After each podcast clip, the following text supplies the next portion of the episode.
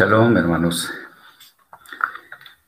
Seguimos con el tema de los temas, los, asuntos que son importantes en los evangelios y seguimos con la más orada del evangelio de Johanán.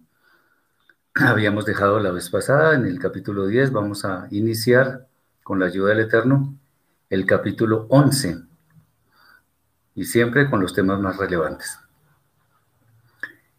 Vamos a tomar en primera instancia los versículos 1 al 6, que dicen lo siguiente. Estaba enfermo uno llamado Elazar, el que llaman Lázaro, de Bet Anía, la aldea de Miriam y Marta, su hermana. Y Miriam, cuyo hermano Elazar estaba enfermo, fue la que ungió al Adón con perfume y le enjuagó los pies con sus cabellos. Enviaron pues las hermanas a decirle, Adón, tu amigo está enfermo. Y al oírlo Yeshua dijo, esta enfermedad no es para muerte, sino para Kabot Hashem, para la gloria del Eterno, para que el Mashiach de Elohim muestre su identidad por ella. Y amaba Yeshua a Marta y a su hermana y a Elazar. Cuando pues oyó, está enfermo, entonces permaneció dos días más en el lugar eh, donde estaba.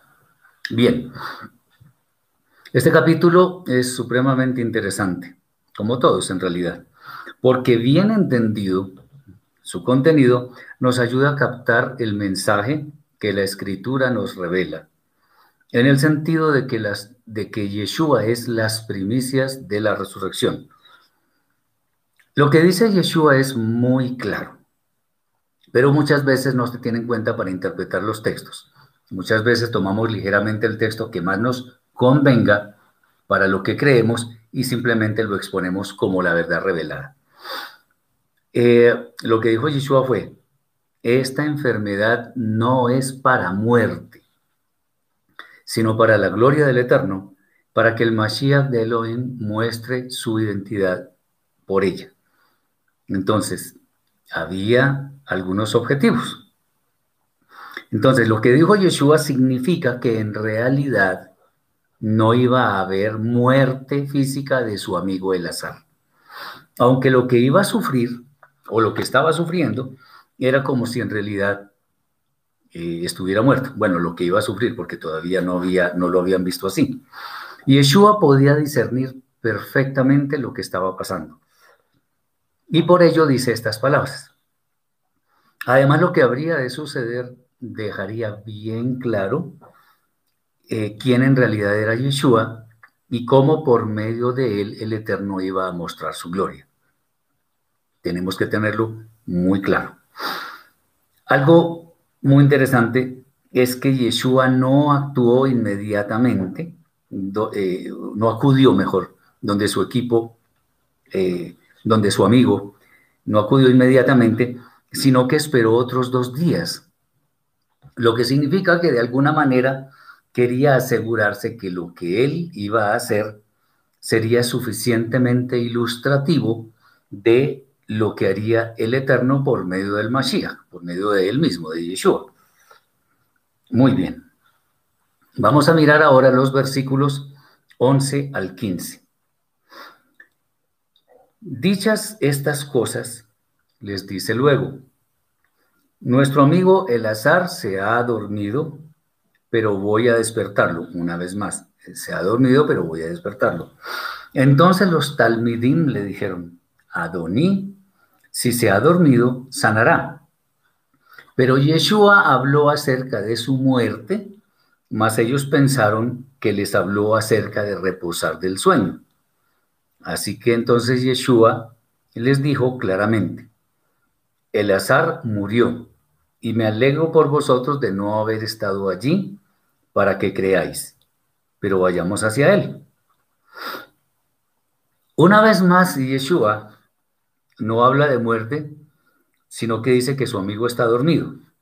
Cuando el autor del Evangelio pone una nota diciendo que Yeshua hablaba de la muerte de Elazar, sin duda en ese tiempo no se conocía el estado de una persona eh, cuando tiene algo así como la catalepsia. Ustedes pueden buscar en, el diccionario, donde quieran, qué es la catalepsia. Y eso no era conocido en ese entonces. Eso pudo, de hecho, suceder en varios casos eh, en los cuales la escritura nos, nos menciona. Por ejemplo, el hijo de la viuda de Sarfat que revivió el profeta Eliyahu. Y, este, y el mismo comentario merece lo que dijo Yeshua en cuanto a que su amigo Elazar había muerto. Es lo mismo, o sea, estamos hablando de una situación en la cual los signos vitales prácticamente desaparecen. Hay que tener esto muy claro porque desde ya lo, lo puedo decir. Si existen varios textos en la escritura que aparentemente están en contradicción, entonces de alguna manera debemos buscar en la misma escritura los textos que van a permitir eh, armonizar eh, estos textos que aparentemente son contradictorios. Eso siempre va a ser posible.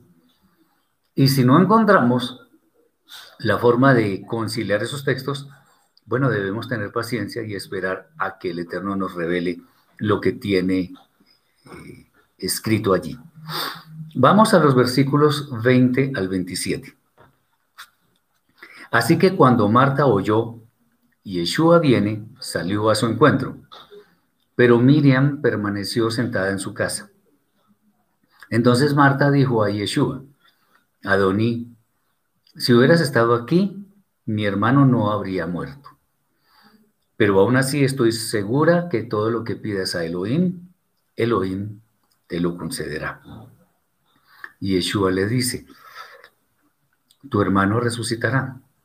Marta le dice, sé que resucitará en la resurrección, en el día final. Y Yeshua le dijo, yo soy la resurrección y la vida. Y el que tiene emuna en mí, aunque muera, vivirá. Y todo el que vive y tiene emuna en mí, emuna es fe obediente, de ningún modo quedará muerto para siempre. ¿Tienes fe obediente en esto? le dice, sí, Adoní, yo tengo emuná que tú eres el Mashiach, el hijo de Elohim, el que viene al mundo. Muy bien, Marta sabía de sobra quién era Yeshua. Y por ello le dice que su hermano, le dice al maestro que su hermano no habría muerto si él hubiera estado allí. No obstante, tiene una gran esperanza de que algo muy bueno habría de pasar, pues dice que si Yeshua le pide algo al Padre, el Padre se lo va a conceder. Por eso confía en que Yeshua haga algo para que su hermano vuelva a la vida. Nosotros hoy en día, ya que tenemos todas las evidencias escriturales, tenemos todo a nuestro favor para creer en Yeshua como el Mashiach prometido en las escrituras. Por ello, no debemos desestimar lo que leemos en la palabra del Eterno, porque ella es la fuente más confiable para que conociéndola aumentemos nuestra fe. Así como Marta y Miriam tuvieron fe en Yeshua como el Mashiach prometido en las Escrituras, nosotros con mayor razón, porque tenemos todas las evidencias de ese tiempo y de todo lo que ocurrió después. Vamos ahora a los versículos 38 al 45. Entonces Yeshua, conmovido otra vez en su interior, va al que ver, al sepulcro. Era una cueva y había una, una piedra puesta en su entrada. Dice Yeshua, quitad la piedra. Le dice Marta, la hermana del que había muerto. Adoní y ya huele mal, porque es de cuatro días. Y Yeshua le dice, ¿no te dije que si tienes emuná verás la gloria del Eterno? Quitaron pues la piedra. Entonces Yeshua alzó los ojos al cielo a lo alto y dijo, Abí, Padre mío, te doy gracias porque escuchaste mi ruego. Yo sabía que siempre me oyes, pero lo dije por causa de la multitud que está alrededor para que crean que tú me enviaste. Y habiendo dicho esto, clamó con un colgador, con una voz fuerte, una voz grande. El azar, ven fuera. Y el que había muerto salió atados los pies y las manos con vendas y su cabeza envuelta con el misnefet. Yeshua les dice, desatadlo y dejadlo ir a casa. Entonces muchos de los Yehudim que habían venido a la casa de Miriam y vieron lo que hizo, lo aceptaron como Mashiach. Bien, hay varias cosas acá y es bueno que lo, leamos con, con sumo cuidado. El tema relacionado con que el azar tenía mal olor se explica en el hecho de que llevaban el sepulcro cuatro días. Eh, la catalepsia, también lo pueden investigar, puede durar varios días, siendo un estado en el cual los signos vitales se reducen al, al mínimo y en realidad la persona parece como muerta. Bueno, después de esto entonces Yeshua habla muy fuerte y le ordena a su amigo salir del sepulcro, lo cual sucedió, como está escrito. Y sobre esto tenemos que decir varias cosas también. El mal que padecía Eleazar y más en aquel tiempo, daba para pensar que estaba realmente muerto, pues no existía ningún instrumento médico que pudiera determinar que estaba aún con vida. Los signos vitales a simple vista parecieran haber desaparecido. Entonces para ellos estaba muerto. Segundo, es que no existían procedimientos conocidos, procedimientos médicos conocidos o de otra índole, para reanimar a ninguna persona con un mal similar. Otro es, aquí viene uno de los más importantes, uno de los que más me gustan a mí, es, al ser Yeshua las primicias de la resurrección, es claro que esto no fue lo que sucedió con Eleazar, o sea, resucitar sino que hubo, un, un proceso o un procedimiento de resucitación o reanimación, que de hecho fue milagroso, pues no existía forma de comprobar que los signos vitales podrían ser restaurados. O sea, una persona con, con esos síntomas, con, con, la catalepsia, por ejemplo, ni se escuchan pulsaciones, ni el corazón no se escucha, realmente parece muerte. Sin embargo, esto en ninguna manera desvirtúa el gran milagro de sanidad que operó Yeshua en su amigo. Fue un milagro volverlo a la vida porque estaba en una condición en la que prácticamente estaba muerto. Ahora, ojo con esto que, va, que voy a decir que es de capital importancia para que lo tengamos en cuenta cuando vamos a interpretar la escritura. Si Eleazar hubiera resucitado, ojo con esto, si Eleazar hubiera resucitado, Yeshua no sería las primicias de la resurrección, porque Eleazar habría resucitado primero que él. Yeshua no había muerto. Y esto sería una gran contradicción, literalmente hablando, de las escrituras. Y la escritura no se contradice. De hecho, si vamos a ser exactos, ni siquiera el azar hubiera sido el primero en resucitar, sino el, muchacho que mencioné hace un momento, el hijo de la viuda de Sarfat, a quien el profeta Eliyahu lo reanimó. Y este pasaje muchos lo toman como si hubiera habido una resurrección, sin analizar el contexto. Esto es lo importante. Tenemos que analizar el contexto y si no, estamos diciendo mentiras. Otro, otro punto interesante. Si el azar hubiera resucitado, recordemos, el azar es el mismo Lázaro. Ojo, este es, este es un punto concluyente. Si hubiera resucitado, estaría vivo pero con un cuerpo incorruptible. Eso es lo que está escrito. El que resucita ya resucita con un cuerpo incorruptible. Pues está establecido, oíganme esto, está establecido para los hombres que mueran una sola vez y después de esto el juicio, como está escrito en Hebreos capítulo 9, versículo 27. Entonces la pregunta que yo haría en este momento, si el azar está vivo en este momento, ¿quién de todos nosotros, quién en Israel lo ha visto en nuestros días? Porque si resucitó, entonces tiene cuerpo incorruptible. Lo pueden mirar en la escritura, eso está escrito literalmente. Entonces algunos se, asustan porque estamos diciendo esto, ¿no? Pues, pues compruébenlo con la escritura. Muy bien. Este pasaje, como muchos otros, debemos examinarlo a la luz de su contexto. Si no lo hacemos así, vamos a cometer errores protuberantes. No solamente hay que examinarlo a la luz del contexto inmediato, sino de todos los demás textos que se relacionan con el tema, con el fin de entender exactamente lo que el autor, en este caso de, la más hora del Evangelio, nos quiere decir, lo que él quiso transmitir, en forma diligente, de ninguna manera, de ninguna manera podemos sacar conclusiones apresuradas, sino más bien debemos escudriñar la escritura de manera que podamos adquirir sabiduría.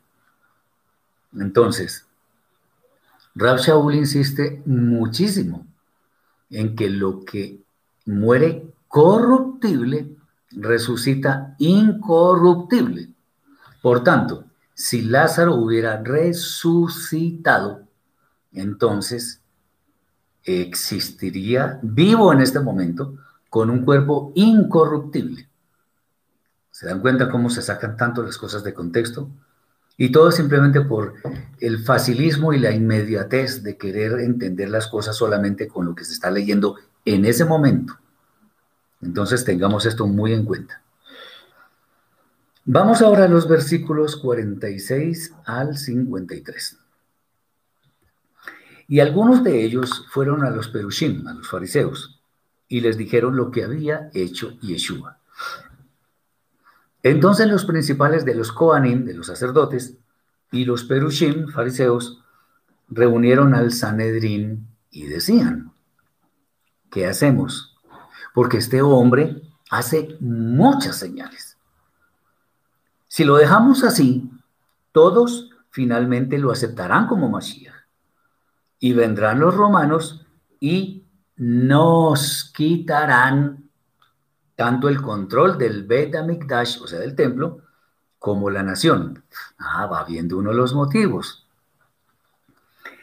Entonces uno de ellos, Cayafa, o sea, el que llaman Caifás, que era Cohen Gadol, sumo sacerdote aquel año, les dijo, vosotros no tenéis idea de lo que está pasando aquí ni os viene a la mente que os conviene que un solo hombre muera por el pueblo y no que toda la nación perezca. Mas no dijo esto por sí mismo, sino que ocupando la posición de Cohen Gadol en aquel año, profetizó que Yeshua tendría que morir por la nación. Y no solamente por la nación, sino también para congregar en perfecta unidad a los hijos de Elohim que estaban en el exilio. Por tanto, desde aquel día resolvieron quitar de la tierra su vida. Qué interesante. Motivos absolutamente equivocados. Pero eso fue lo que pasó. Aquí estamos transmitiendo lo que dice la escritura. Muy bien. Respecto de esto que estamos, de, de estos textos que acabamos de leer, podemos decir que la maldad del hombre siempre, siempre en toda la historia ha estado presente. Eso no es cosa de hoy solamente. Muchos gobernantes o personas que están en eminencia, cuando no tienen argumentos para contradecir las abrumadoras evidencias que desvirtúan todo lo que ellos dicen, simplemente tratan por todos los medios eh, lograr el desprestigio de sus contradictores o en últimas, en el peor de los casos, planifican su muerte. Esto sucede, ha sucedido desde tiempos antiguos y hoy en día también sigue sucediendo. Es claro que el orgullo de muchos al saber que la atención de las personas estaba dirigiéndose a Yeshua, quien siempre habló con mucha autoridad, no podía resistir el orgullo de ellos que, que fueran puestos en segundo plano. Lo interesante es que todo ya había sido provisto por el Rey de Reyes, el Santo, bendito es, quien usó esa maldad y esos acontecimientos para cumplir sus propósitos. Muy bien. Esta, esta Masora de Johanán tiene unos aspectos importantísimos y por eso escogimos verlo primero que los, que los otros evangelios, porque tiene muchas características de la, del carácter, de, la, de la personalidad de Yeshua, y hay muchos aspectos que no se narran tan detalladamente como en este, en este documento, que es muy valioso. Bien, vamos ahora al capítulo 12, versículos 1 al 11. Seis días antes de Pesach, Yeshua fue a Bet-Ania, lo que llaman Betania, donde estaba Eleazar, a quien había resucitado entre los muertos. Ya vimos qué es esto. Le hicieron pues allí una cena y Marta servía. Y Eleazar era uno de los que estaban reclinados con él a la mesa. Y Miriam, y Miriam entonces, tomando una libra de perfume de nardo puro, de muchísimo valor, ungió los pies de él y la casa entera se llenó del aroma del perfume. Pero Yehudá de Criot, al que llaman Judas Iscariote, uno de sus talmidim, el que le entregaría, dice, ¿por qué no fue vendido este perfume por 300 denarios y dado como sedacá a los pobres? Mas dijo esto no porque tuviera compasión de los pobres, sino porque era ladrón. Y siendo él el tesorero del grupo, hurtaba de lo que se echaba en ella, en la bolsa, en, las, en las arcas de ellos. Entonces Yeshua dijo, déjala. Para el día de mi sepultura ha reservado este perfume, porque a los pobres siempre los tendréis con vosotros, mas a mí no siempre me tendréis. Cuando los Yehudim se enteraron que él estaba allí, una gran multitud de ellos fueron, no solamente por causa de Yeshua, sino también para ver a Eleazar, a quien había resucitado entre los muertos. Por ello los principales de los Koanim resolvieron matar también a Eleazar, pues por su causa muchos de los Yehudim iban y se convencían en perfecta fe que Yeshua era el Mashiach. Qué interesante. El episodio en el cual la mujer le unge los pies con el perfume costoso a Yeshua de ninguna manera podemos verlo o interpretarlo como un servilismo de parte de ella. Más bien ella estaba absolutamente convencida de que Yeshua es el Mesías, el Mashiach, y de alguna manera quería hacer evidente su fidelidad hacia él con una muestra que Yeshua tomó como un anticipo de lo que sería el día de su muerte.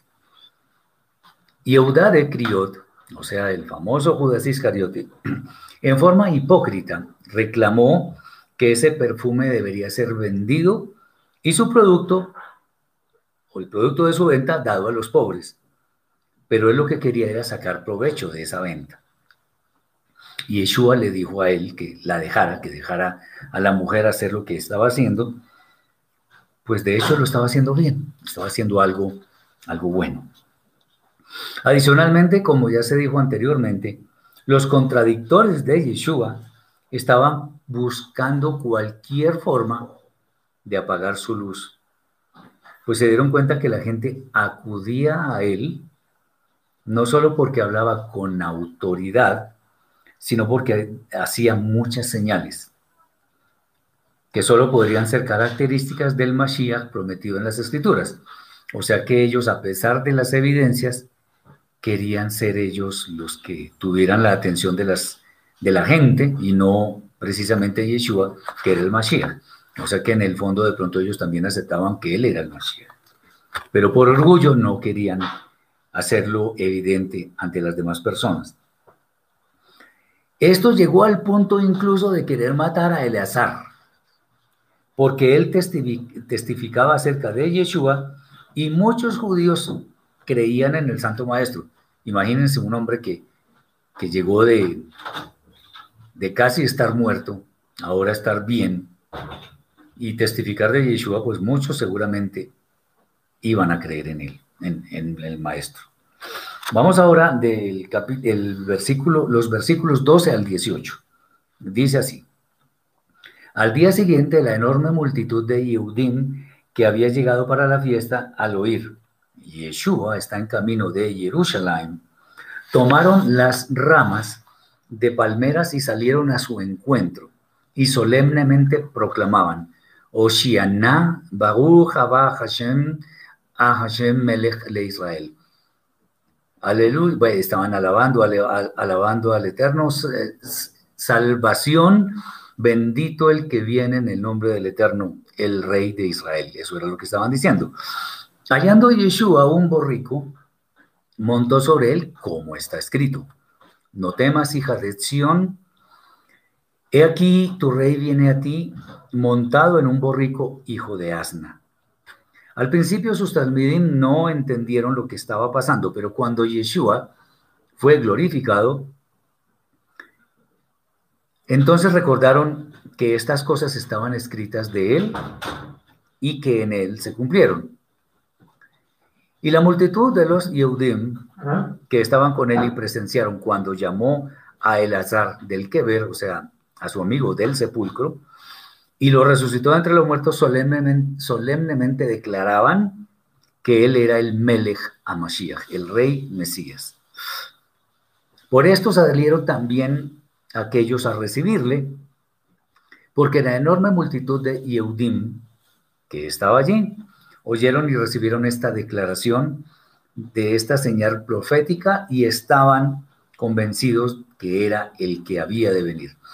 Cuando estamos diciendo aquí el que había de venir, eh, siempre hacemos referencia al, texto que aparece en Devarim, Deuteronomio capítulo 18, versículos 15 al 19, donde el Eterno por boca de Moshe dice que profeta como él, como Moshe, habría de enviar y que a ese profeta habría de escuchar el pueblo.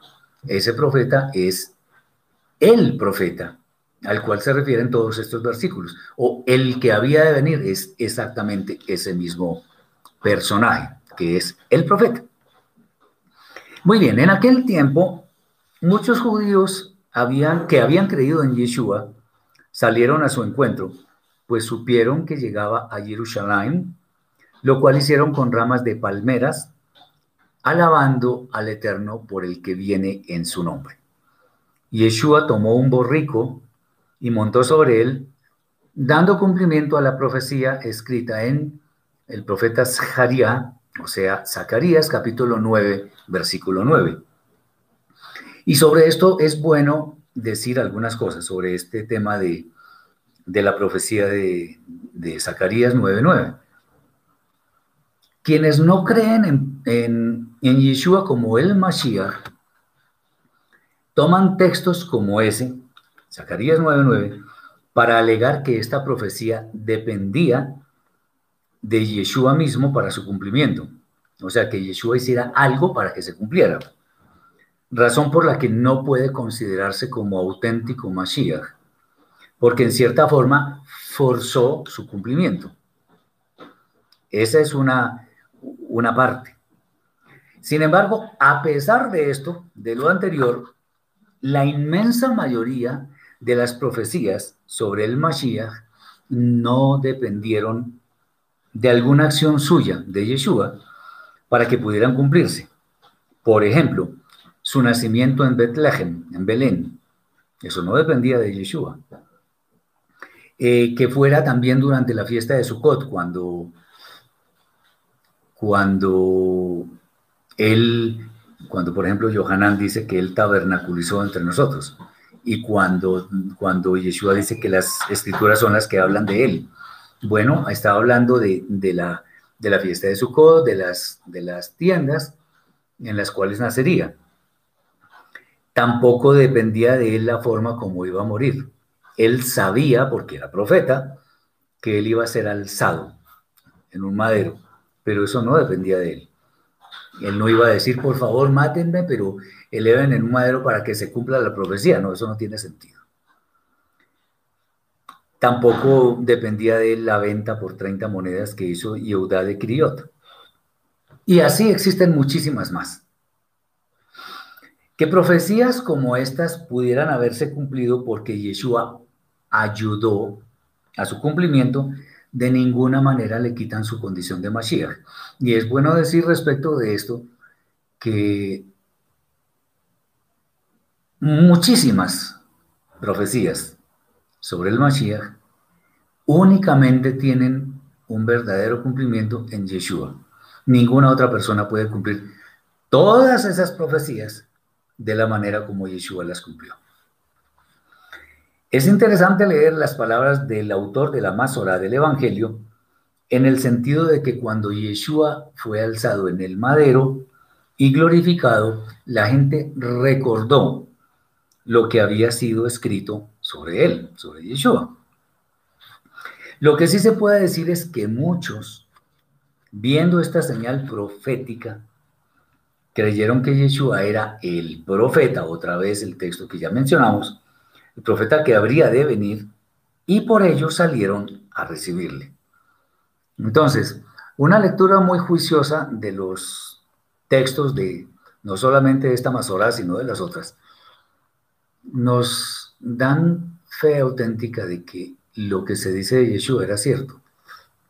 Ahora, es interesante saber que las cuatro Masorot no son iguales, porque cada uno de los autores eh, hace su enfoque en ciertos aspectos de la vida de Yeshua.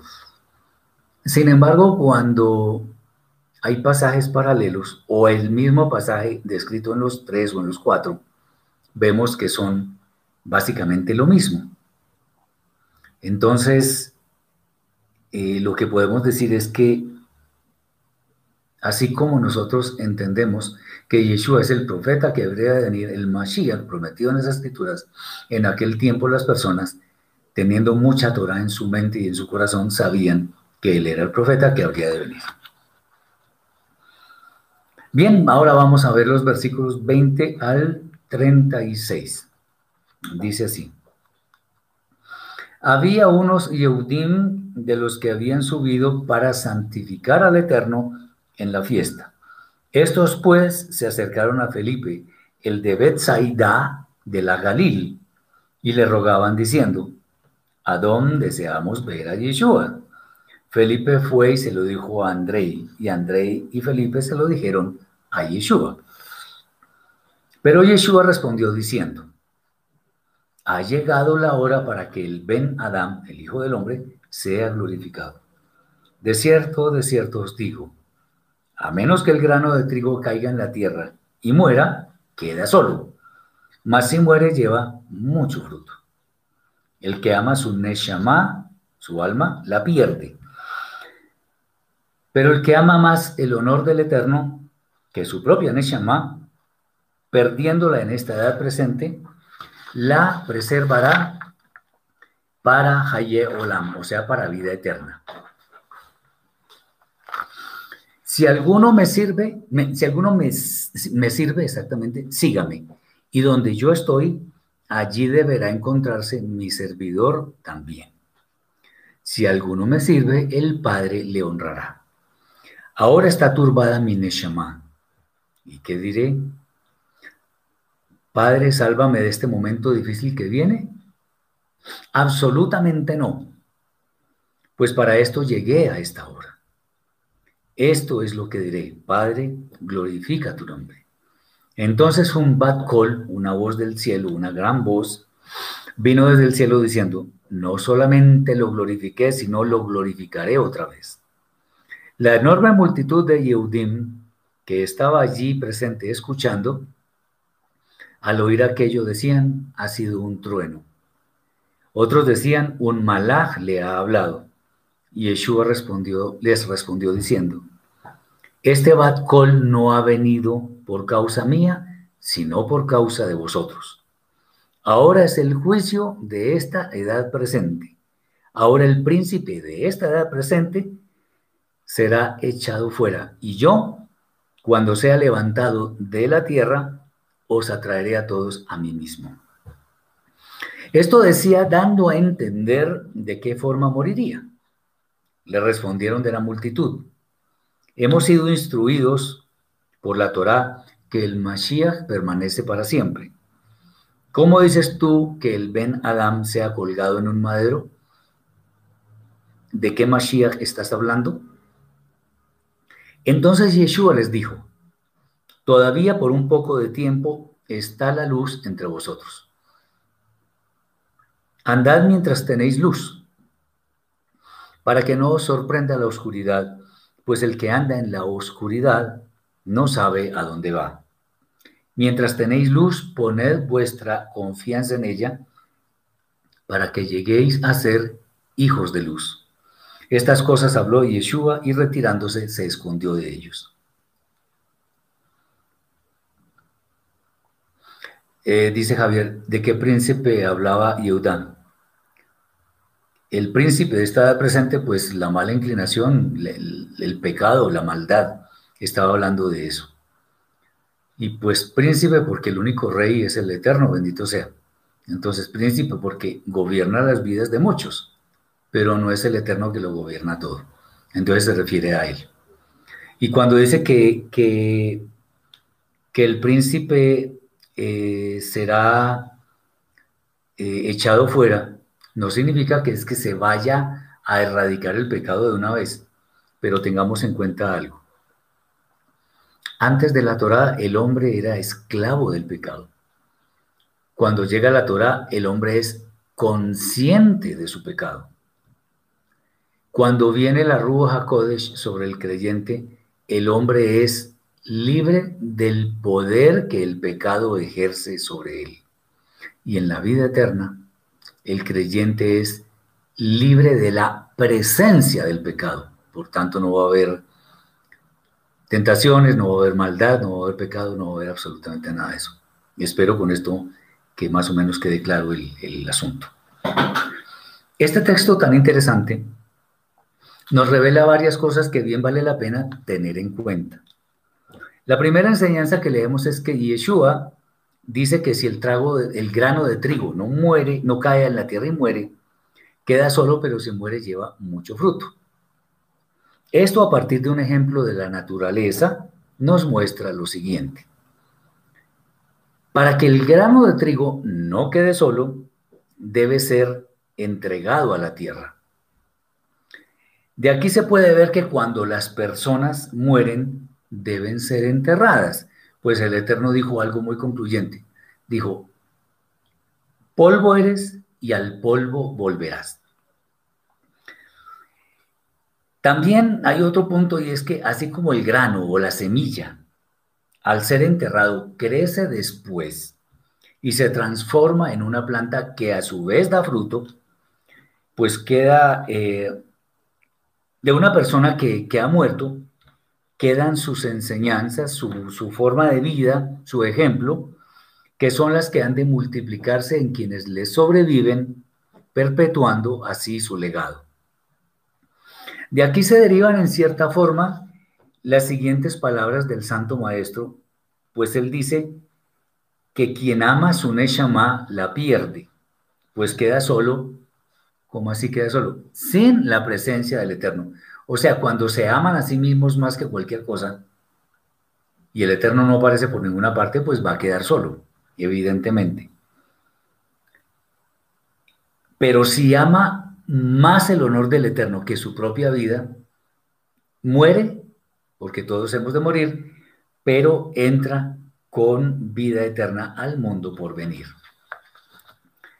Quien honre al Mashiach con su servicio y siguiendo su perfecto ejemplo, el Padre también ha de honrarlo. Eso es lo que dice Yeshua. Si el Mashiach pasó por duras pruebas, ¿por qué nosotros no habríamos también de pasar por pruebas, incluso si son muy duras? ¿Por qué? Si el hombre que dio su vida para nuestra salvación tuvo grandes pruebas, ¿por qué nosotros no hemos de tenerlas? Además, hemos de seguir el ejemplo de él. Aunque Yeshua fue el único que escuchó la bat call del cielo, la, la voz, él dijo que tal cosa había sucedido por causa de quienes estaban escuchando. Esto fue el preámbulo de los acontecimientos que habrían de suceder y que tendrían como final que Yeshua fuera levantado de los muertos y llevado al cielo. Yeshua anticipó la forma como habría de morir, instándoles a todos a que pongan su confianza en la luz que ha puesto el Eterno sobre ellos y que está representada en Yeshua mismo. Muy bien, ahora vamos a ver del versículo 37 al 50. Pero a pesar de haber hecho tantas señales milagrosas delante de ellos, los jueces no aceptaban su testimonio. Para que se cumpliera la palabra de él, de Yeshayahu a Naví, o sea, de Isaías el profeta, quien dijo, ¿quién ha creído nuestro anuncio? ¿Y a quién fue revelado el brazo del Eterno? Esto explica por qué no podían aceptar su mesianidad, o sea, que Yeshua es el Mesías. Porque Yeshayahu dijo luego, cierra la mente de ellos y sus oídos, oscurece sus ojos, para que no vean ni entiendan, ni puedan volverse de sus malos caminos y sanarse. Esto dijo Yeshayahu porque dio su gloria, su cabod, y habló acerca de él. No obstante, aún de los líderes muchos aceptaron su mesianidad pero por causa de los perushim, de los fariseos, no lo confesaban en público, para no ser expulsados de la sinagoga. Porque amaron más el honor que dan los hombres que el honor que da el Eterno. Entonces Yeshua dijo a gran voz, el que cree en mí en verdad no está depositando su confianza en mí, sino en el que me envió, que le daba la gloria al Eterno. Y el que me ve es como si viera al que me envió. Yo, la luz, he venido al mundo para que todo el que tiene emuná en mí, fe obediente, no permanezca en tinieblas. Y si alguno oye mis palabras y no las guarda, yo no le juzgo, porque no vine ahora para juzgar al mundo, sino para salvar al mundo. El que me rechaza y no recibe mis palabras, tiene ya quien le juzgue.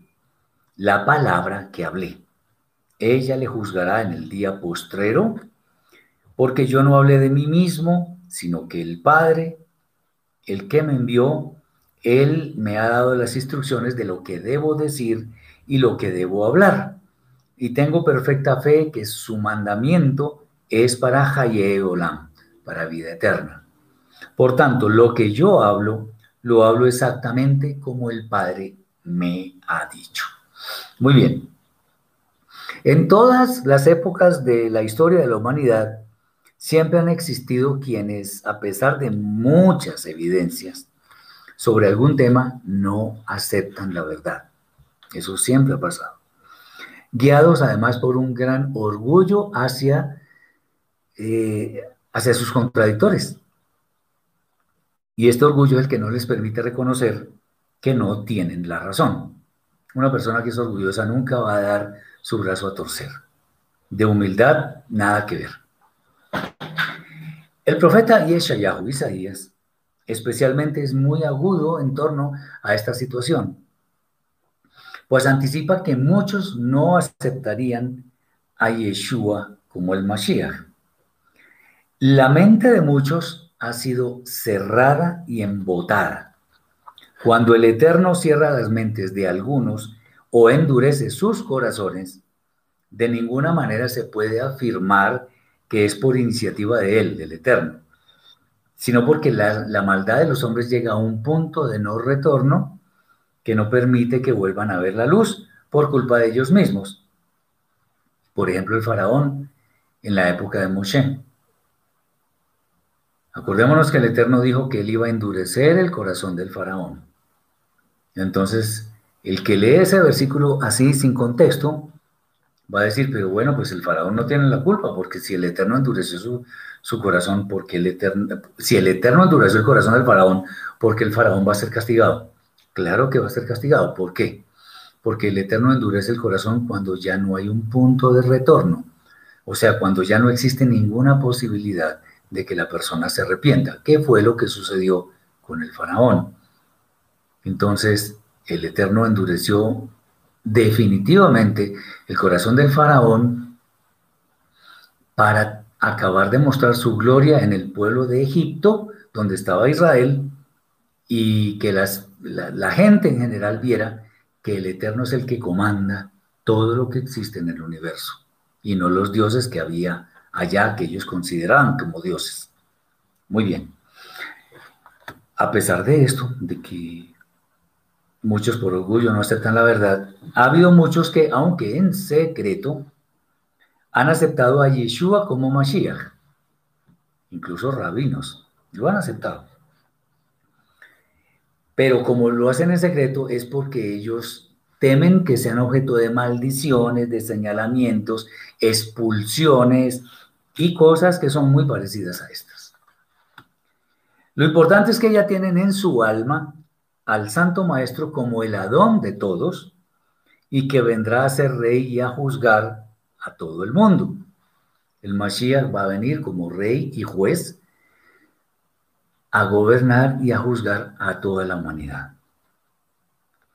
Existe una falla en torno a esto y es que si confesamos a Yeshua, nada debemos temer de los hombres, aunque tengamos que pasar por duras pruebas.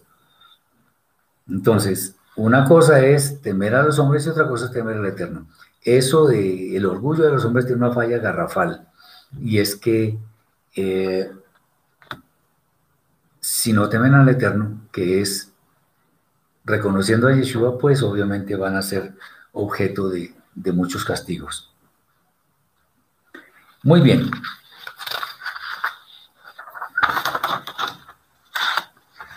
Creer en Yeshua es creer en el Eterno, quien fue el que lo envió a hacer el corbán, o sea, la ofrenda, ofrenda perfecta, para expiar la rebelión de los hombres. Y ver a Yeshua es como si estuviéramos viendo al Padre que no se puede ver. Ya él dice, entonces el Eterno a ciertas personas puede endurecer los corazones. Sí, claro, pero cuando ya no tienen remedio lo que yo había explicado alguna vez. Vamos a ver si lo podemos ver. Aquí tenemos un abismo y la persona está acá en este punto.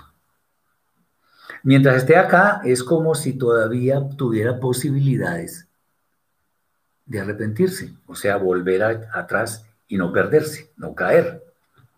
Pero cuando la persona insiste en su mala voluntad hacia el Eterno, en su maldad y en rechazar a todo lo que dice el Eterno, pues el corazón lo tiene él endurecido y experimenta esto.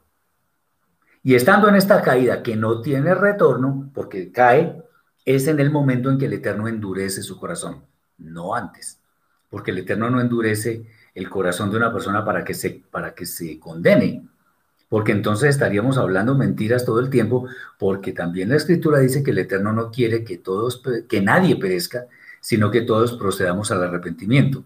Si hay personas que se condenan es por culpa de ellas mismas, no por culpa del Eterno. Espero hacerme entender. Bien.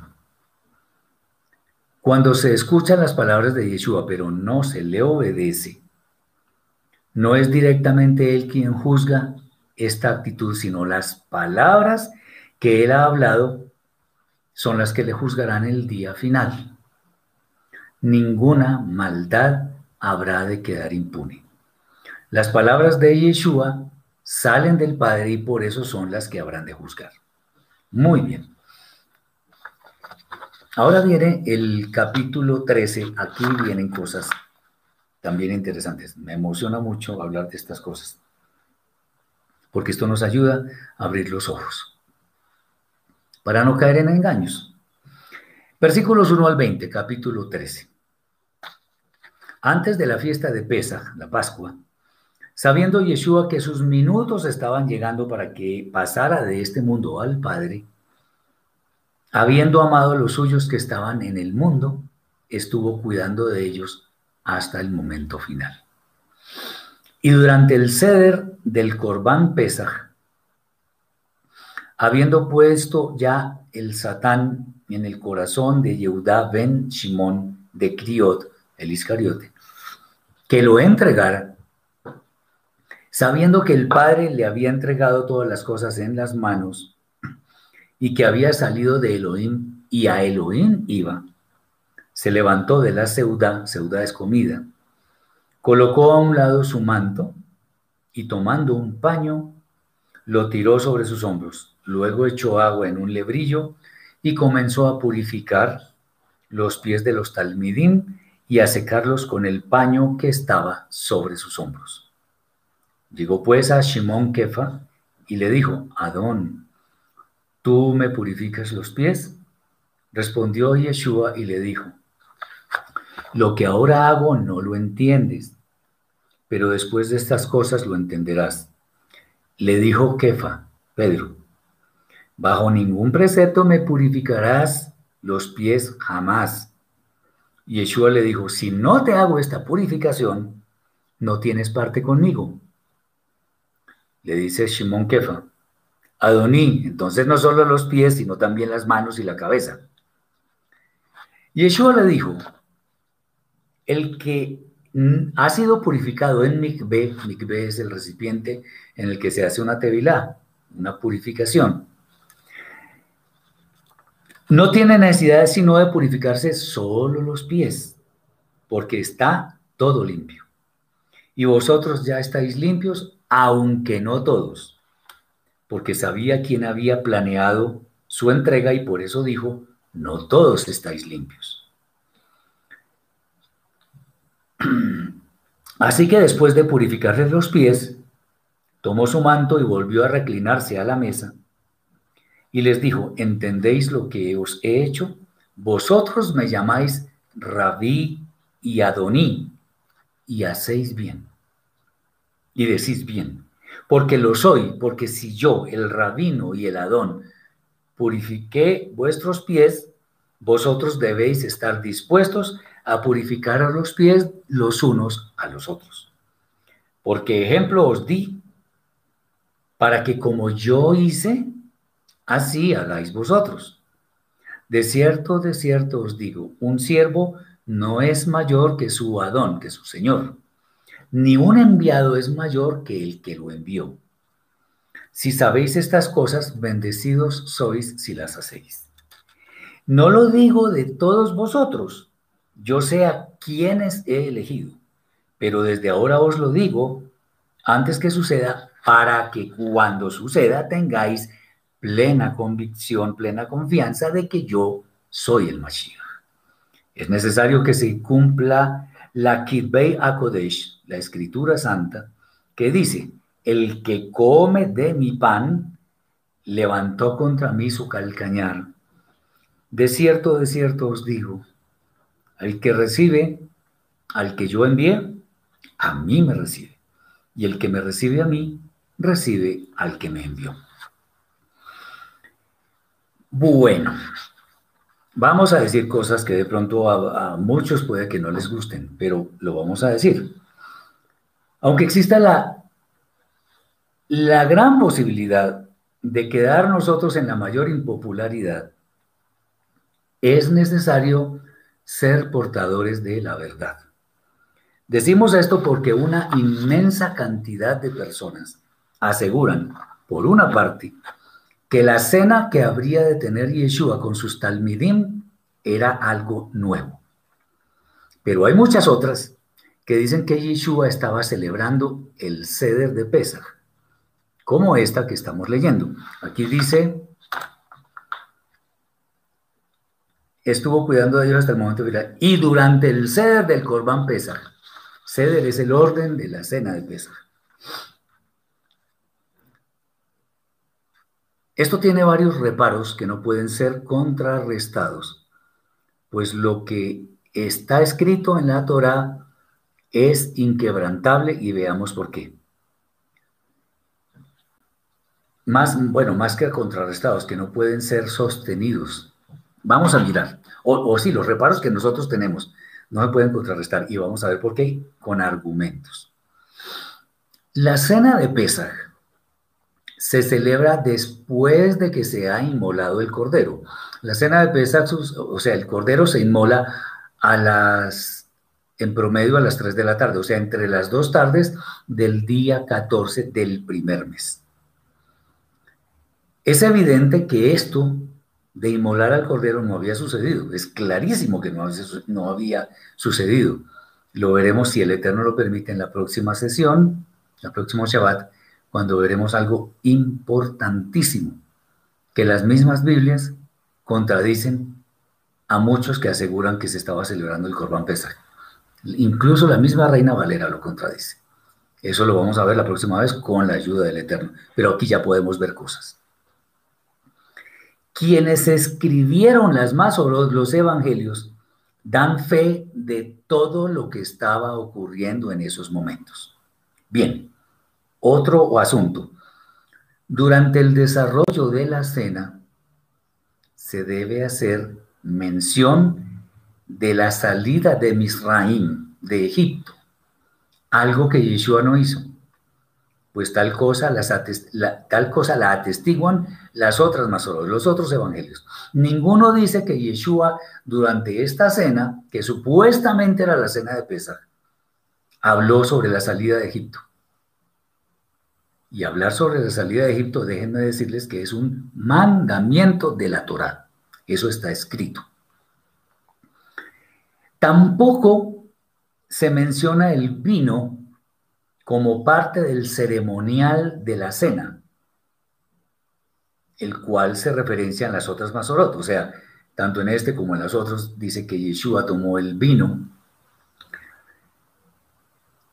Yeshua sí tomó vino, y en la cena de Pesach de ninguna manera se ordena tomar vino. Ustedes lo pueden, lo pueden verificar cuantas veces quieran en la Biblia que quieran. ¿Por qué estoy diciendo esto? Porque es que muchas personas, cuando hablan del ceder de Pesach, del, del orden de la cena de Pesach, entonces tienen que tener varias copas de vino, se toman en ciertos momentos, etcétera, etcétera, etcétera. Además son llenas y pues no hay que tomar mucho vino, eso lo dice la escritura. Bien.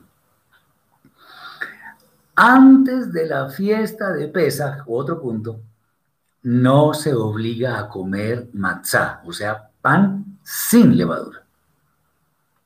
El pan sin levadura se debe comer a partir de Pesach, de las dos de la mitad de las dos tardes del día 14 del primer mes. De ahí en adelante no se debe comer pan con levadura. Pero antes de, antes de que suceda Pesach, de ninguna manera hay obligación de comer pan eh, sin levadura. De hecho, lo que Yeshua iba a hacer el día siguiente iba a ser explicado eh, por él en esta cena y además, ojo, voy a decir algo que es más que impopular. La cena que hizo Yeshua sin duda la hizo con pan con levadura. con levadura. Lo vamos a ver. Esto no es que no es un capricho. Esto es por las evidencias escriturales. Si nosotros ponemos cuidado a todas estas señales, nos daremos cuenta que hemos sido inundados de gruesos errores que corresponden a las doctrinas equivocadas de muchos que quieren ser populares y en fin, no nos interesa. Otro punto, la cena de Pesach se hace en memoria de la salida de Misraim. no en memoria de Yeshua. Eso lo dice la Torah. La Torah no puede ser cambiada, ni por el mismo Mashiach. Pero él en esta escena dice que, hagan esto en, memoria de él. Eso está escrito, ustedes lo pueden leer. Está escrito no solo en, las Masoros, sino en la primera carta a los Corintios, capítulo 11, versículo 20 pico, 23, algo así. Bueno, entonces, nadie, absolutamente nadie, ni siquiera el Mashiach, puede cambiarle una letra a la Torah. Sabiendo que Yeshua no pecó, porque eso también está escrito, y está escrito, por ejemplo, en Hebreos capítulo 4, versículo 15, y en segunda eh, carta a los Corintios capítulo 5, versículo 21, segunda no primera, 5, 21, ya, ya ni me acuerdo, discúlpenme, vamos a verificar. ¿En dónde está escrito que Yeshua no pecó? Porque esto es bueno evidenciarlo. Primera de Corintios, segunda de Corintios 5.21. Definitivamente es la segunda de Corintios, capítulo 5, exactamente, segunda de Corintios 5.21. Así que al hacer esto, lo que estaba haciendo Yeshua, que no se hace en la cena de Pesach, sin duda es porque definitivamente no estaba celebrando la cena de Pesach. Si no pecó, ¿qué dice la escritura en cuanto a qué es pecado? Vamos y leemos la primera carta de Yohanan, de Juan, capítulo 3, versículo 4, y dice clarísimamente que el pecado es la violación de la Torah. Eso es pecar, violar la Torah. Muy bien. Eh, otro, lavar los pies de los discípulos no es un ritual obligatorio. Eso no es un mandamiento, ni de Pesach ni de nada. Es simplemente una muestra que tuvo Yeshua para con sus talmidim, una muestra de humildad. Una muestra de que independientemente de que él fuera el Señor de ellos, su condición particular no se le iba a quitar por el hecho de tener humildad y servirles a sus discípulos. Tengamos en cuenta que, por ejemplo, en Meir, Marcos capítulo 10, versículo 45, que es un versículo que es central en esta, en esta masora, dice, porque el Hijo del Hombre no vino para ser servido, sino para servir y dar su vida en rescate por muchos. Muy bien. Ok, Finalmente, obvio, lo que hizo Yeshua era para que aprendieran de él, para que se fijaran en la humildad, no para que se pusieran a lavarle los pies a todo el mundo, no es eso. Finalmente, Yeshua no instituyó ninguna cena de absolutamente nada. muchas traducciones le ponen un título en negrilla que dice institución de la cena del Señor. No, no, no, no. Ahí no se instituyó nada, nada, nada. Lo veremos después cuando, cuando, estemos, cuando estemos estudiando los siguientes capítulos, con la ayuda del Eterno, por supuesto. Simplemente lo que estaba haciendo Yeshua correspondía a una tradición que no estaba en contra de la Torá, una tradición que se celebraba la noche anterior a la cena de Pesach. Lo veremos después si el Eterno lo permite. Muy bien, por lo tanto, asegurar que Yeshua estaba celebrando el ceder de Pesach no solo no es cierto, sino que atenta contra el normal desarrollo de los acontecimientos entre judíos eh, piadosos como lo eran Yeshua y sus talmidim. Además es una grave falta, pues la Torah misma nos dice que no podemos agregar ni quitar a lo que ella dice. Eso lo, encontramos en Devarim, Deuteronomio, capítulo 13, versículo 1, o en las Biblias cristianas, capítulo 12, versículo 32, donde dice, cuidarás pues de hacer todo lo que yo te mando. No añadirás a ello, ni de ello quitarás. Ese sí es un mandamiento. Y quien le añada o le quite a la escritura está cometiendo un pecado gravísimo porque le está añadiendo a la sabiduría del Eterno, si es que se le puede llamar así. Entonces tengamos mucho cuidado. Por eso hay que ser muy escrupulosos, muy cuidadosos cuando estamos interpretando la escritura. Porque eso no es para que lo haga cualquier persona de la manera que se le ocurra. Hay que mirar el contexto, hay que mirar las palabras en la forma como son dichas porque pueden tener muchos significados. Hay que leer las cosas con mucho cuidado y no enseñarlas como se nos ocurrió, porque estamos cometiendo una grave falta. Eh, Jorge nos dice, traducir erróneamente es el pecado de añadir o quitar de la escritura. Es parte de ese pecado, parte.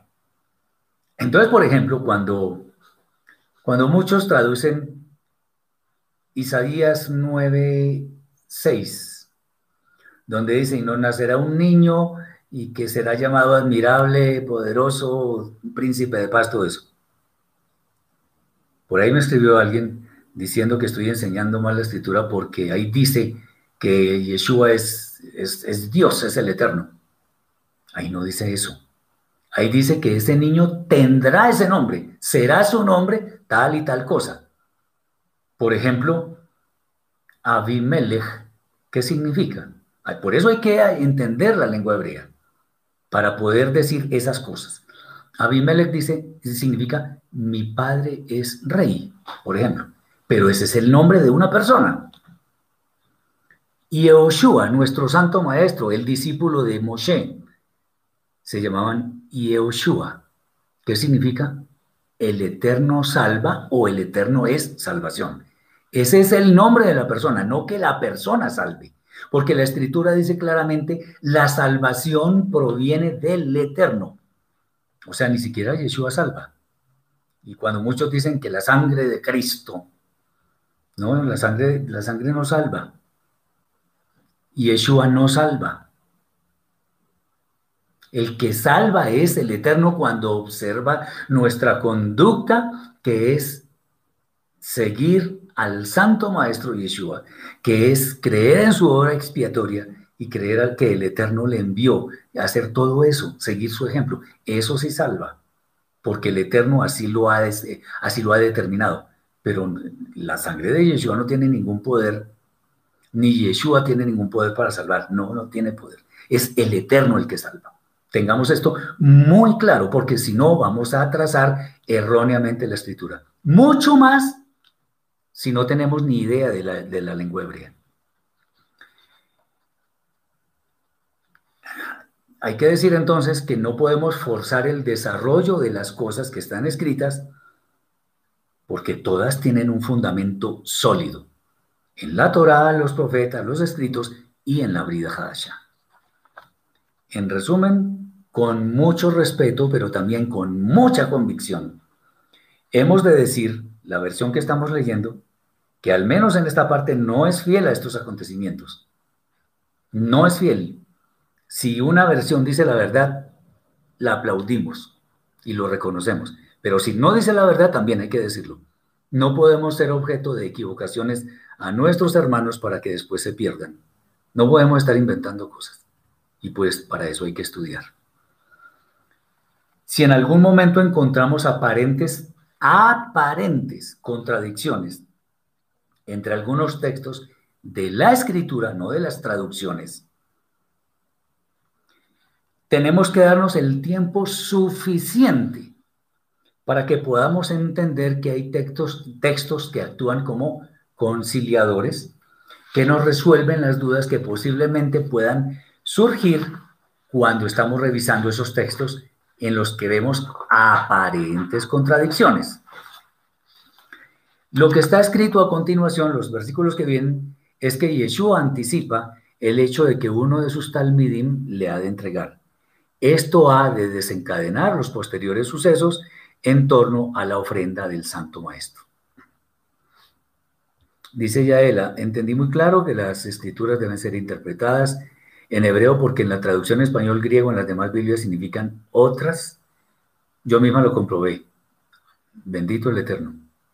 Ahora, si, todas las traducciones tienen errores, entonces ¿cuál? Si, si ninguna me sirve. No, sí me sirven. Entendamos que aún a pesar de todas las equivocaciones en la traducción, el Eterno nos ha traído hasta acá y hemos podido discernir la verdad. Y la verdad es la escritura. Por eso nosotros no estamos afiliados a religiones o a iglesias o cosas de ese estilo, porque todas tienen doctrinas de hombres que esclavizan, nos dejan maniatados. Y ahí solamente eh, la gente depende de lo que el líder de la, de la comunidad en cuestión diga o deje de decir. No, así no es. Nosotros debemos saber que el único que dice lo que debe hacerse es el Eterno y a Él debemos obedecer. Nosotros somos simples instrumentos. Cuando Yeshua dice que hagamos discípulos en todo el mundo, no está diciendo que hagamos discípulos para nosotros. Él dice que hagamos discípulos para Él y nuestra labor es hacer discípulos para el Santo Maestro. Entonces tengamos esto muy en cuenta. En hebreo, ¿qué significa Yahshua? Nada, porque Yahshua no existe existe Yeshua o Yehoshua. Ningún nombre en el hebreo se puede eh, escribir con la partícula ya al comienzo. La partícula ya siempre, siempre va al final. Elía, Irme ya, Sefan ya, Aleluya. Entonces, Yeshua o Yehoshua, más exactamente, no Yahshua, porque ese nombre no existe. Yehoshua significa el Eterno salva o el Eterno es salvación. Ah, muy bien lo que dice Jorge. Por eso dice la palabra, maldito el hombre que confía en el hombre y pone carne por su brazo y su corazón se aparta del Eterno. Qué bien, muy bien dicho. Ok. Ahora viene eh, los versículos 21 al 38. Dice así. Habiendo dicho esto, Yeshua se conmovió profundamente en su Neshama e hizo una solemne declaración. De cierto, o ciertos, de cierto, de cierto os digo, que uno de vosotros me entregará. Los talmidim se miraban unos a otros, bien confundidos acerca de quién de ellos lo dice. Uno de sus talmidim, el más querido de Yeshua, estaba reclinado junto a su hombro, y a este hace eh, señas Shimón para que le preguntase de quién dijo eso. Entonces él, aprovechando que estaba junto al oído de Yeshua, le preguntó como en secreto, Adón, ¿quién es? Yeshua respondió en privado, es aquel a quien yo preparé el bocado y le diere el maror sumergido en jaroset. Estos son cosas del ceder de Pésar, esto también es inexacto. Entonces, mojando, mojando el pan, en realidad no el maror, lo da a Yehuda ben Shimón de Criot, el Iscariote. Y tras el bocado, el Satán entró en él, por lo que Yeshua le dijo, lo que haces, hazlo ya. Ninguno de los, que estaban reclinados a la mesa, esa era la costumbre, reclinarse, entendió para qué se lo dijo. Y algunos pensaban, puesto que Yeshua tenía la bolsa de tesorería, que Yeshua le decía, compra las cosas que son requeridas para la fiesta, o que diera acá para los pobres. Así que habiendo tomado el bocado, salió enseguida. Ya era de noche. Cuando pues hubo salido, dijo Yeshua, ahora ha sido glorificado el Ben Adam, el Hijo del Hombre, y Elohim ha sido glorificado en él. Y si Elohim recibe cabot, gloria, de él, en él, rápidamente lo glorificará. Hijitos míos, aún estoy con vosotros un poco. Me buscaréis, pero como dije allá a los Yehudim, también a vosotros lo digo, aunque yo voy ahora, a donde yo voy ahora, perdón, vosotros no podéis venir. Un nuevo mandamiento os doy, que os améis unos a otros como yo os he amado, que también os améis unos a otros.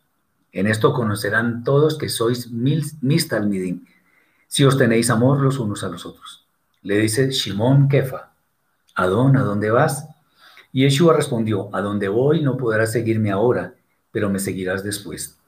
Le dice Kefa, Adón, ¿no puedo seguirte ahora? mi nefesh pondré por la tuya. Y Yeshua le respondió, ¿tu nefesh pondrás por mí? De cierto, de cierto os digo, será imposible para el gallo cantar tres veces, eh, cantar antes que me hayas negado tres veces. Le respondo a, a Yaki, ¿Yeshua no fue el cordero de Pesach? Sí, fue el cordero de Pesach. Por eso no celebró la cena de Pesach, no la celebró con sus discípulos, porque él sería el cordero de Pesach. Por supuesto que sí. Eso sí está claro porque él murió entre las dos tardes, a las tres de la tarde, cuando hubo oscuridad y todo eso. Él murió en el momento en que muere el cordero de Pesach. Por supuesto que Yeshua es nuestro cordero de Pesach. Por eso en la próxima entrega de, de veremos cosas muy interesantes. Enoch, la cena fue antes de Pesach y él muere en Pesach. Exactamente. Eso es. O sea, la cena no fue la cena de Pesach. Eso lo explicaremos con la ayuda del Eterno. Yaela dice que no va a la iglesia evangélica porque preguntó sobre la Torah de guardarla y obedecer las escrituras al pastor y no me supo contestar. Dice que somos salvos y solo se acogen a eso. Sí, así es. Bueno, Espero que estemos muy atentos a todo esto porque esto es vital que lo entendamos para no dejarnos engañar. Hay muchos líderes de mucho renombre. Por supuesto no voy a decir quiénes son, ni voy a decir indirectamente quiénes son, pero tienen mucho renombre y hablan tales cosas y la gente, como tiene muchos seguidores, entonces creen que lo que, que ellos dicen es todo perfecto. No, todos nos podemos equivocar y pues hay que aceptarlo. Y si tenemos errores, aceptémoslos. ¿Qué nos cuesta? Bien, los talmidim de Yeshua estaban muy confundidos respecto a quién le habría de entregar, pero él lo revela a su discípulo más amado.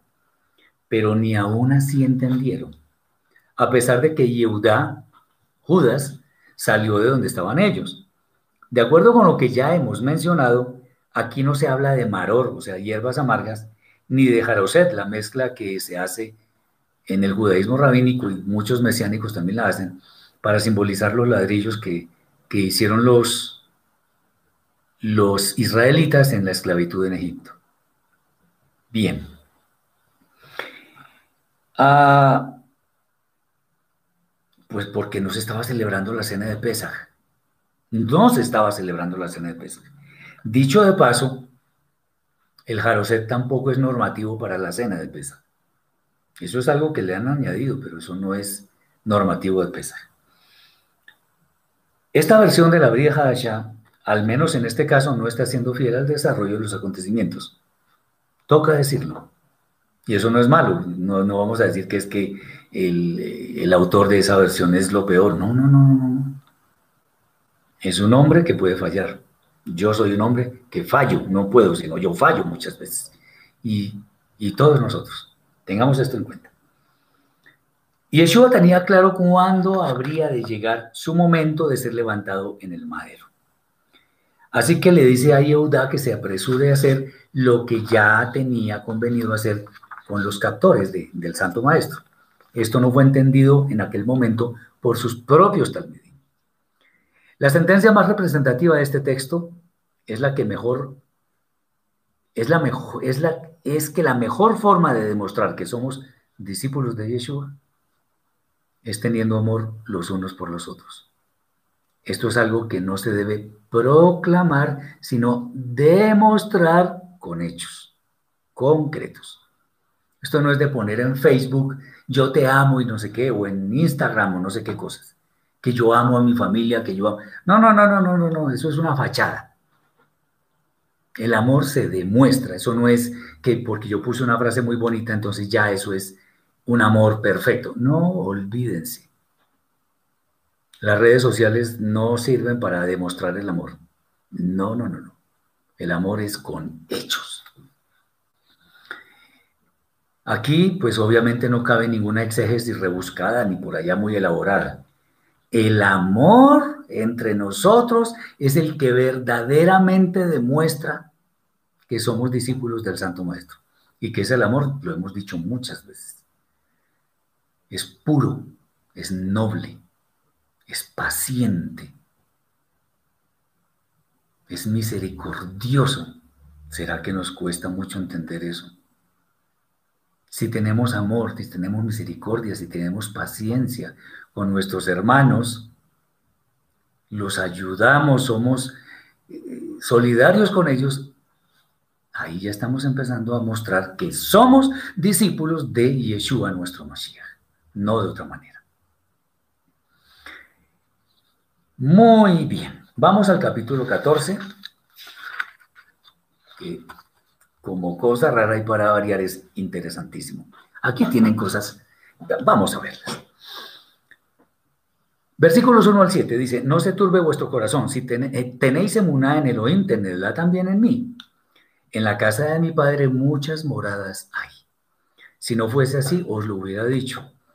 Voy pues a preparar lugar para vosotros.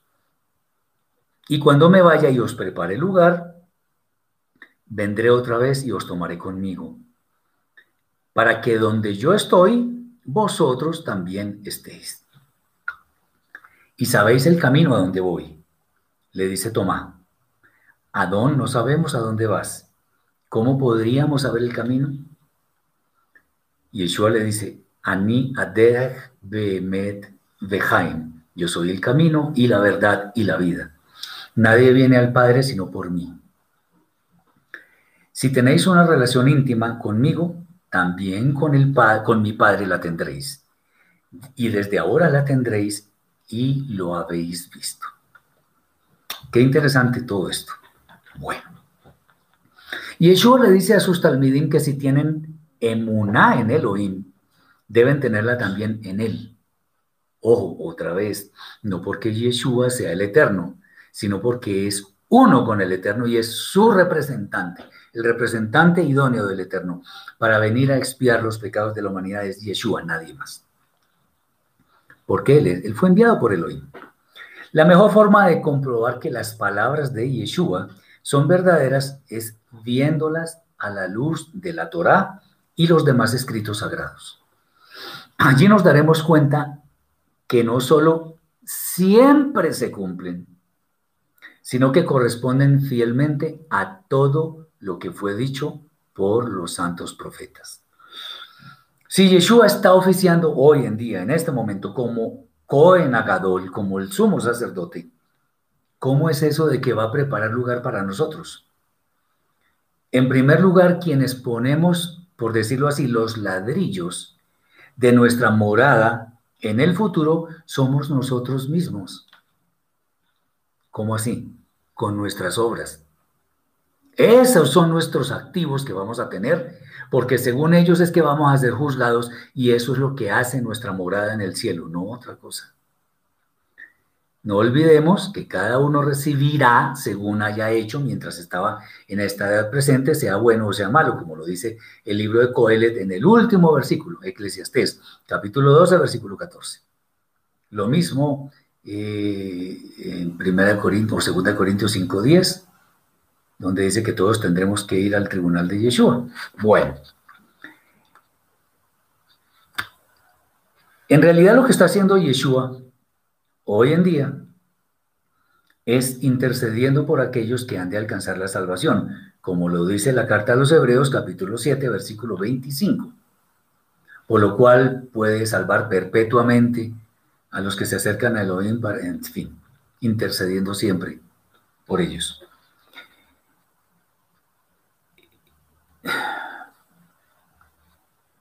De esa manera no se va a perder ninguno.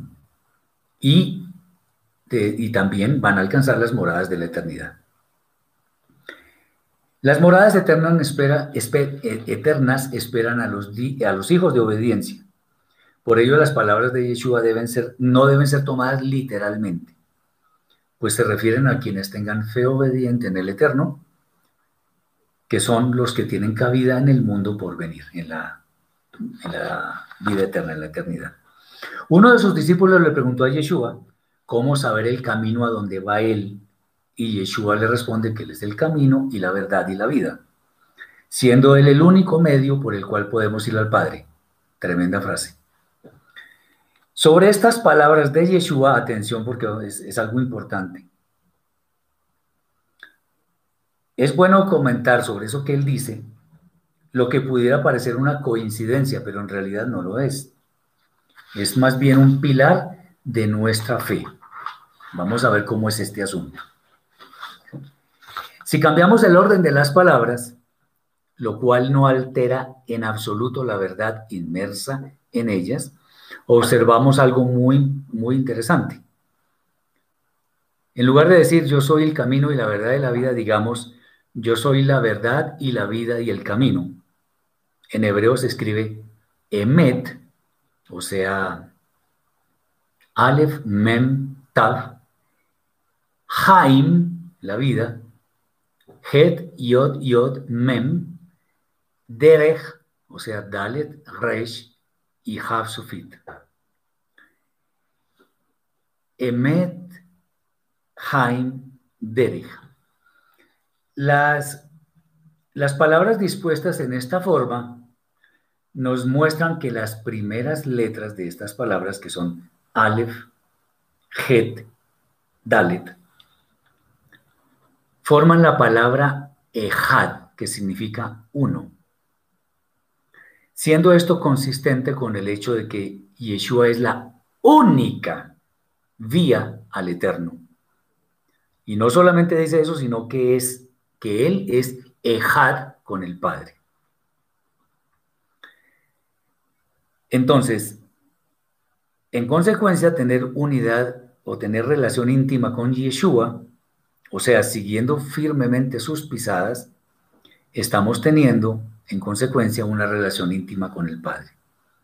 Entonces, las palabras de Yeshua, cuando dice yo soy el camino, la verdad y la vida, cambiémosla por la vida, perdón, por la verdad, la vida y el camino. Tenemos la palabra Ejad. No sé si lo puedan ver acá. Acá. Ahí están. Después, cuando tenga más, sea un poco más experto en estos medios, podré mostrar el pantallazo sin, sin estos problemas. Bien, vamos a los versículos 8 al 14. Le dice Felipe, Adón, muéstranos al Padre y es suficiente. Y Yeshua le dice, tanto tiempo he estado con vosotros y no te has dado cuenta de a quién represento. El que me ha visto es como si hubiese visto al Padre. ¿Cómo dices tú, muéstranos al Padre? No tienes emunada de que yo estoy en el Padre y el Padre en mí. Las palabras que yo os digo no las hablo por mi propia cuenta, sino el Padre que mora en mí, Él hace las obras. Tened emunada de que yo estoy en el Padre y el Padre en mí. Y si no, tened emunada en esto, por las obras mismas que habéis visto. De cierto, de cierto os digo, el que tiene emuna en mí, las obras que yo hago, también él las hará. Y mayores obras hará porque me voy al Padre. Y todo lo que pidáis por mis méritos, eso haré, para que el Padre sea glorificado en el Mashiach. Y si algo pidieres por mis méritos, yo lo haré. Las palabras que le dice Felipe al Santo Maestro demuestran aún hoy una gran inmadurez espiritual. Yeshua le, le, responde a Felipe mostrando claramente que su vida y obras demuestran con suficiencia quién es el que da a conocer al Padre. Es claro que si la intimidad de Yeshua con el Padre es absoluta, sin duda, al ver a Yeshua estamos viendo al Padre, sin que Yeshua mismo sea el Padre. Acuérdense lo que está escrito en esta misma Masorá de Yohanan, capítulo 1, versículo 18, que al Eterno nadie lo ha visto jamás, pero su Hijo, el Hijo unigénito, es el que lo ha dado a conocer. Lo que dice Yeshua de pedir por sus méritos, le adelento un poco. La, la insistencia de Yeshua en que Él no vino por su propia voluntad, sino por la voluntad del Padre, y que sus palabras no son sino que son del Padre, deberían ser muestra suficiente para que nosotros creamos en el Santo Maestro. Y Él es el perfecto representante. Y cuando Él habla de sus méritos, ahora sí, pues de hecho es el único que los tiene, no significa estar constantemente diciendo la frase, por los méritos de Yeshua, Señor, te pido tal cosa. No, así no es. Ya hemos visto qué significa eh, hacer o pedir algo en, el nombre de Yeshua. No lo vamos a repetir, sino más bien reconociendo que Él tiene méritos que son los que nos dan la esperanza para entrar en la vida eterna y con base en eso nuestras peticiones serán concedidas. No olvidemos entonces que pedir algo en el nombre de Yeshua no es mencionar su nombre, sino actuar como Él actuaba para que de esta manera, al que hacer nuestras peticiones conforme a la voluntad del Eterno, no sean concedidas. O sea, como si Yeshua mismo las hiciera. Y vamos a ver los versículos 15 al 31. Jesús dice, la adoración es para quién, para Yeshua o por el Padre. En contexto al que busca, no, la adoración es única y exclusivamente para el Padre. Y el, Padre busca adoradores en espíritu y en verdad. ¿Para quién? Para el Padre. A Yeshua no se le adora. Versículos 15 al 31 dice, si me amáis, entonces poned por obra mis mandamientos, y yo rogaré al Padre y os dará otro homenaje, o sea, otro consolador, para que esté con vosotros para siempre, la Ruach Haemet, el Espíritu de verdad, la cual esta edad presente no puede recibir, pues ni la puede ver ni relacionarse con ella, está hablando de la generalidad, no de que nunca se pueda. Vosotros sí la conocéis, porque mora en vosotros y estará en vosotros. No os dejaré huérfanos vendré a vosotros, aún un poco, y esta generación presente no me verá más. Mas vosotros me veréis, y porque yo vivo vosotros, también viviréis. En aquel día vosotros recibiréis Daat, conocimiento, de que yo estoy en mi Padre y vosotros en mí, y yo en vosotros. El que tiene mis mandamientos y los guarda, este es el que me ama. El que me ama será amado por mi Padre, y yo lo amaré y me manifestaré en él. Le dice Yehudá, no el Iscariote, no el de Criot. Adón, ¿qué significa que estás por revelarte a nosotros y no está presente? Respondió Yeshua y le dijo, si alguno me ama, mi palabra guardará. Y mi Padre le amará. Y vendremos a él y haremos morada con él. El que no me ama, no guarda mis palabras. Y la palabra que oís no es inventada por mí, sino que, que viene del Padre que me envió. Estas cosas os he hablado estando con vosotros. Mas el menajen, o sea, el consolador, la divina presencia que santifica, la que enviará el Padre por mis méritos, la que enviará el Padre mejor, por mis méritos, ella os enseñará todas las cosas y os recordará lo que dije. Shalom os dejo paz y mi shalom os imparto. Yo os lo doy no como esta edad presente lo concibe. No se confunda vuestro corazón ni tenga miedo. Oísteis que os dije, me voy y vuelvo a vosotros. Si me amarais, os llenaríais de simja, de alegría, de que voy al Padre, porque el Padre mayor es que yo. Y ahora os lo he dicho antes que suceda, para que cuando suceda podáis tener emuná. No hablaré ya mucho con vosotros, porque viene el príncipe de esta edad y no tiene nada en mí, más para que esta generación conozca que amo al Padre y como el Padre me mandó, así hago. Levantaos, vámonos de aquí inmediatamente. Bien, cuando Yeshua dice que si le amamos debemos poner por obra sus mandamientos, debemos tener en cuenta que en realidad Él no ordenó nada nuevo, porque Él no le puede añadir ni quitar a la Torá, sino más bien mostró una nueva dimensión de la forma de guardar la Torá del Eterno.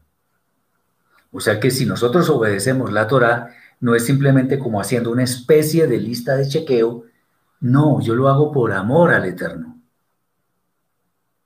Miren, si me permiten, voy a comentar un, ejemplo que hace mucho tiempo he mencionado y lo quiero repetir. Una vez una mujer se casó con un señor al que quería mucho. Sin embargo, este hombre era muy estricto y era, bueno, un poco imponente, pero ella lo amaba. Y era tan imponente que llegó al punto de poner en todas las puertas de la casa de los dos las instrucciones que ella debía seguir para mantener la casa limpia. Muy interesante, pues ella lo hacía, que limpiaba, le hacía la comida, tenía todo ordenado, etc. Ella lo hacía. Sin embargo, el hombre murió, ella quedó viuda y al cabo del tiempo conoció otro hombre del cual se enamoró mucho y se casaron. Ella lo amaba entrañablemente y bueno, alguna vez que estaba sola, fue por allá a un altillo, creo, y tenía un baúl, el famoso baúl de los recuerdos, en el que ella tenía muchas cosas guardadas. Y entre esas cosas tenía los papelitos que tenía de su anterior esposo. Cuando empezó a leerlos, empezó a sonreír. Y empezó a sonreír y se dijo para sí misma, para sí misma. Dijo, qué interesante. Antes mi esposo me decía que yo tenía que hacer estas cosas. Y yo ahora no necesito que nadie me diga, y no solo hago eso, sino que hago mucho más. Por amor. ¿Me entienden lo que quiero decir? Espero que sí. Eh, los mandamientos de Yeshua, entonces, en realidad son los mandamientos del Eterno. No obstante, cuando él dice, por ejemplo, de cierto, de cierto os digo, y después dice, bueno, dice, de cierto, de cierto os digo tal cosa, y después dice, pero yo os digo, él no está cambiando nada, sino tratando de llevar a su máxima expresión el verdadero cumplimiento de los mandamientos del Eterno, sin cambiar nada en la Torah. Acatando esto de parte de nosotros, Yeshua promete enviar a otro homenaje, otro consolador, que es el que habitará en el creyente por siempre. Estas palabras en cierta forma explican por qué Yeshua tenía que ir a la presencia del Padre. Entendamos algo, como Yeshua no es el eterno, entonces Yeshua no es ni omnipresente ni omnipotente, ni lo sabe todo de antemano ni lo puede todo. Por eso es que Yeshua no puede estar en todas las personas al mismo tiempo. Digamos, en, realidad no puede estar en todos los creyentes de esta edad presente. No puede, materialmente no puede. En cambio, la presencia del Eterno sí puede manifestarse en todos los creyentes. Y eso es exactamente lo que Yeshua le dice a sus talmidim. Yo parafraseando podría decir, me voy porque es que yo no puedo estar en ustedes en cada uno. Pero el que viene es como si yo estuviera en todos ustedes, o sea, esa presencia del Eterno. Lo que llamamos la Rúa Hakodesh, el espíritu de santidad. Aunque nadie puede ver en este momento a Yeshua físicamente, nosotros tenemos el gran privilegio de tener su espíritu, su esencia que equivale a participar de lo que Él es, y por ello podemos cumplir la Torah en los términos en los que el Eterno la estableció. Por ello es que Yeshua insiste en que, en que quien tiene sus mandamientos y los guarda, ese es el que verdaderamente le ama. Y en consecuencia el Padre también le ama. ¿Cómo puedo decir yo que amo a Yeshua si no amo a mis hermanos? Estoy siendo un mentiroso, un hipócrita. Tengamos eso en cuenta. Al quedar el menaje, o sea, el, el consolador entre los creyentes, estos podrán discernir la verdad y obedecer la Torah con fe obediente. Esto equivale a que Yeshua esté entre todos nosotros. Espero con toda mi alma que estas palabras hayan sido de bendición para ustedes. Deseo fervientemente que el Eterno bendiga el resto de Shabbat que queda para muchos y para quienes están terminando el Shabbat que tengan una muy bendecida semana. Acordémonos siempre de no menospreciar de ninguna manera las palabras de nuestro Santo Maestro Yeshua, porque ellas son las que nos dan vida y vida en abundancia. Que tengan una semana muy bendecida, que terminen su Shabbat en bendición también y espero que el Eterno nos permita vernos en una próxima ocasión. Shabbat Shalom y Shabu Atov.